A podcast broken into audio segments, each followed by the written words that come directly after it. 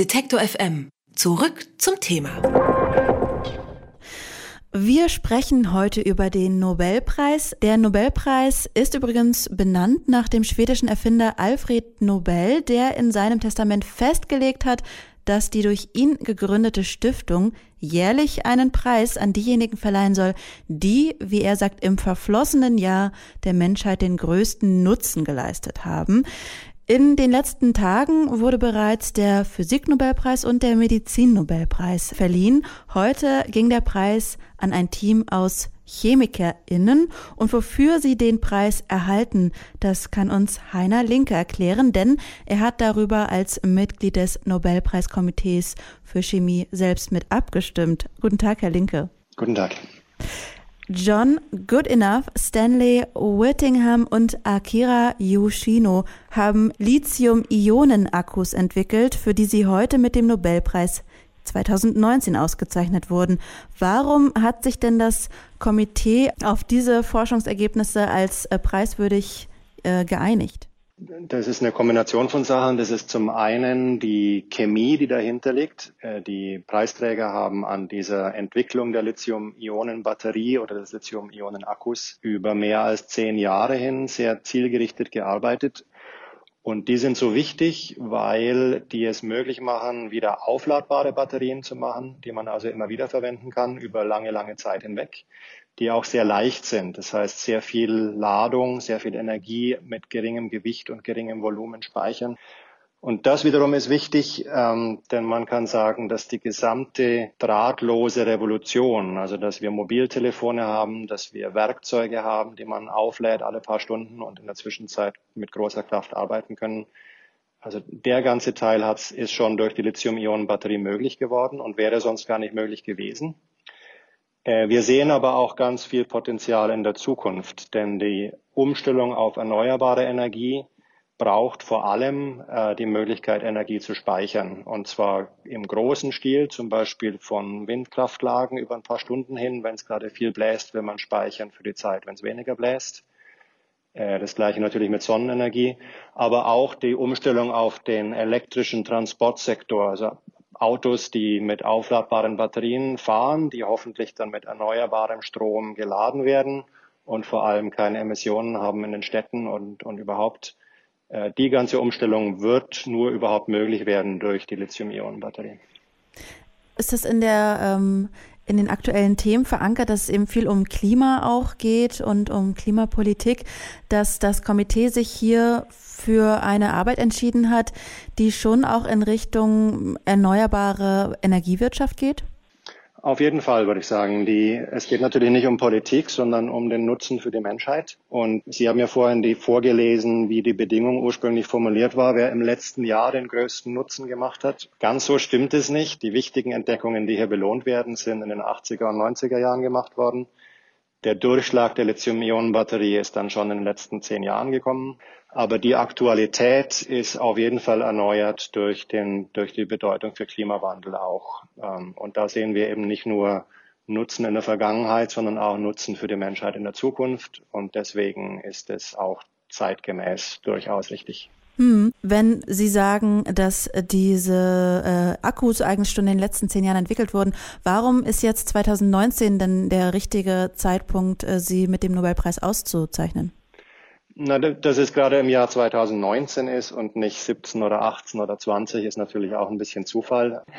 Ähm, aber die Aktualität gerade jetzt, dass man es also nicht, nicht vor 20 Jahren machen konnte oder vor 10 Jahren, hat auf jeden Fall damit zu tun, dass der Durchschlag erst so richtig klar geworden ist. Ähm, die Umstellung auf zum einen mobile Elektronik ist nun schon seit einiger Zeit passiert, aber da weiß man auch, dass noch viel passieren wird.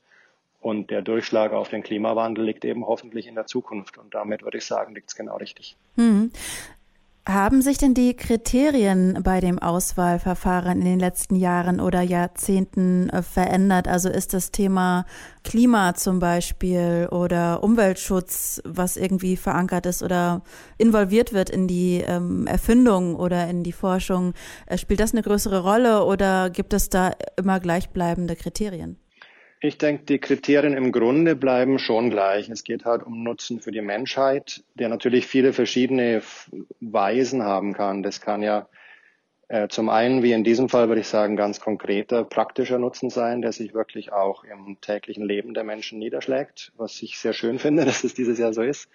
Aber es gibt natürlich andere Formen von Nutzen, zum Beispiel der Nobelpreis in Physik gestern, da geht es ja viel mehr schon fast um die philosophische Bedeutung. Wer sind wir im Weltraum? Was, welche, wie unik ist die Erde als Planet, auf dem wir leben?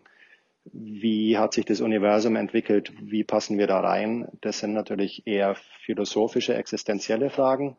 Und manchmal geht es ja auch bei Nutzen auch darum, dass man ähm, rein wissenschaftlich ganz anders denkt. Man hat also Entdeckungen gemacht, also wenn ich jetzt ganz lang zurückgehe, die Entdeckung der Quantenmechanik hat ja wirklich verändert, wie wir überhaupt Physik machen und, und über viele Fragen nachdenken. Es ist natürlich auch ein Impact und Nutzen für die Menschheit. Hm. Marie Curie hat den Nobelpreis für die Entdeckung radioaktiver Elemente erhalten. Ähm, da wird eventuell auch ja, diskutiert oder in Frage gestellt, ob das nun ein guter oder ein ähm, schlechter Nutzen für die Menschheit ist. Was halten Sie von dieser Kritik? Ich würde sagen, ganz ohne Frage ist der wissenschaftliche Nutzen positiv. Das ist eine grundlegende Entdeckung, die dazu entscheidend dazu beiträgt, wie wir verstehen, wie Atome aufgebaut sind und, und wie sie funktionieren. Die Frage, was dann damit gemacht wird, ist immer da und ist immer außer Kontrolle des Entdeckers, würde ich sagen. Man kann ja nicht Wissen unter eine Haube stellen, ähm, weil man vermutet, dass vielleicht mal jemand was Dummes damit macht. Und ich glaube, auch in Marie Curies Fall war das überhaupt nicht vorhersehbar. Also die, die Atombombe und Wasserstoffbombe sind ja dann später gekommen. Ich glaube nicht, dass das in ihrem Kopf war. Das weiß ich nicht. Die Geschichte kenne ich nicht genau. Aber ich würde mich auf jeden Fall dahinter stellen, dass das so eine grundlegend wichtige Entdeckung war, dass sie den Preis auf jeden Fall verdient. Und dann ist natürlich die Frage, wie geht man ethisch damit um und welche Kontrollmechanismen braucht man und welche moralischen Kontrollmechanismen braucht man. Aber das sind Fragen für die Gesellschaft, die außerhalb der reinen Entdeckung liegen. Hm.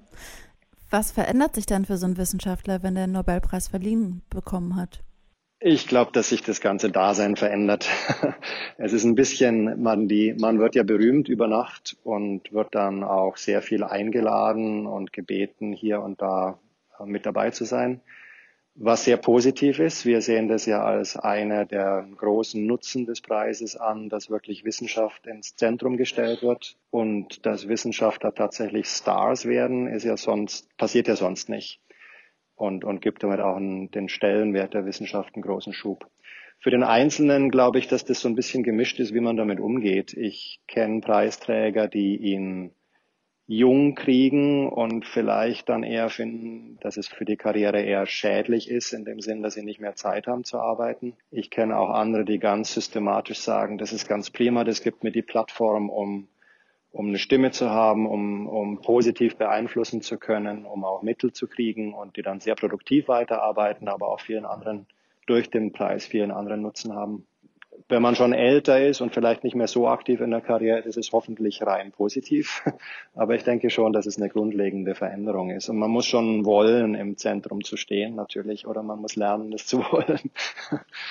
ja. Heiner Linke war das im Gespräch mit uns. Er ist Mitglied des Nobelpreiskomitees und hat mitentschieden, wer in diesem Jahr den Preis für Chemie verliehen bekommt. Ich danke Ihnen vielmals für das Gespräch. Vielen Dank. Alle Beiträge, Reportagen und Interviews können Sie jederzeit nachhören im Netz auf detektor.fm.